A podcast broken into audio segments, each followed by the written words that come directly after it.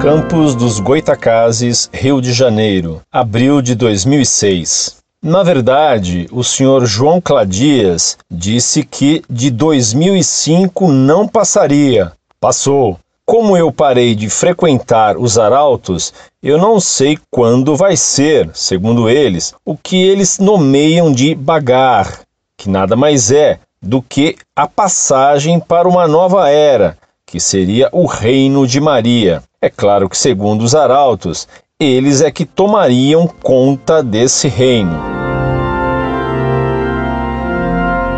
Prezado Salve Maria. Louvo a Deus que você tenha recebido do céu a graça de ver a falsidade da profecia pregada por Plínio Correia de Oliveira e agora insuflada por Esconamilho, o substituto do profeta de Higienópolis, que para piorar a situação dele se tornou padre, a de que virá um castigo universal, a bagar, depois do qual se instauraria um reino de Maria milenarista, no qual as ruas seriam de porcelana e a geração humana deixaria de ser por via sexual. Imaginou você quantas fraturas de fêmur aconteceriam nesse reino maluco depois de uma chuvarada? E que multiplicação da natalidade aconteceria feita só pelo pronunciar de uma palavra? E claro, esse seria um reino em que Plínio e a mãe dele ressuscitariam e governariam numa muito duradoura Belle Époque.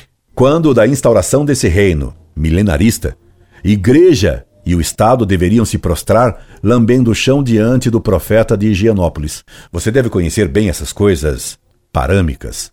Graças a Deus, você constatou o fracasso da profecia que lhe garantiram ia ocorrer em 2005. Não ocorreu. 2005 passou. Como passaram 1960, 1965, 1970, como passaram Mitterrand, o soldado Ram, a epidemia do Centurião, a invasão das Malvinas, a quebra do dólar, a invasão do Iraque, tantos outros fatos, todos entusiasmaticamente e catastroficamente apresentados como a chegada da Bagar, que nunca veio.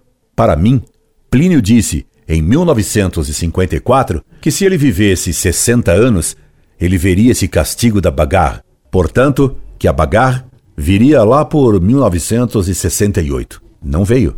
Depois foram adiando a Bagar para 1970, 1980 e daí por diante. Cada fato internacional importante ou belicoso Cada nova doença epidêmica eram festejados e vistos como a chegada da bagar, catástrofe libertadora.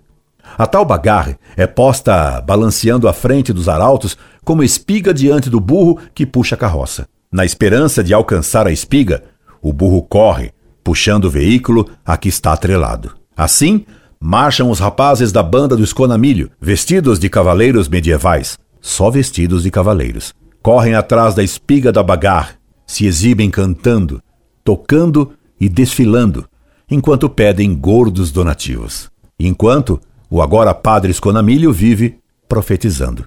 Parece cômodo e enriquecedor profetizar no mundo atual. Se você foi arauto, sabe o resto. Mas talvez você não saiba o que me contaram.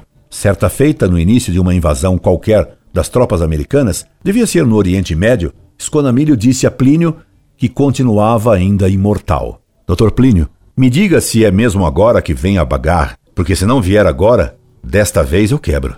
Tantas vezes o senhor anunciou a bagar, tantas vezes ela não veio, que desta vez, se ela não vier, eu arrebento. Foi o que me contaram. E sabe o que respondeu o profeta de Higienópolis ao atual profeta substituto? Deu uma grande gargalhada e lhe respondeu: Meu caro João, como é que eu vou saber quando será bagar? Assim falam os falsos profetas. Assim, eles gargalham dos que neles creem. Escreva-me sempre. Incorde Jesus Semper, Orlando Fedeli.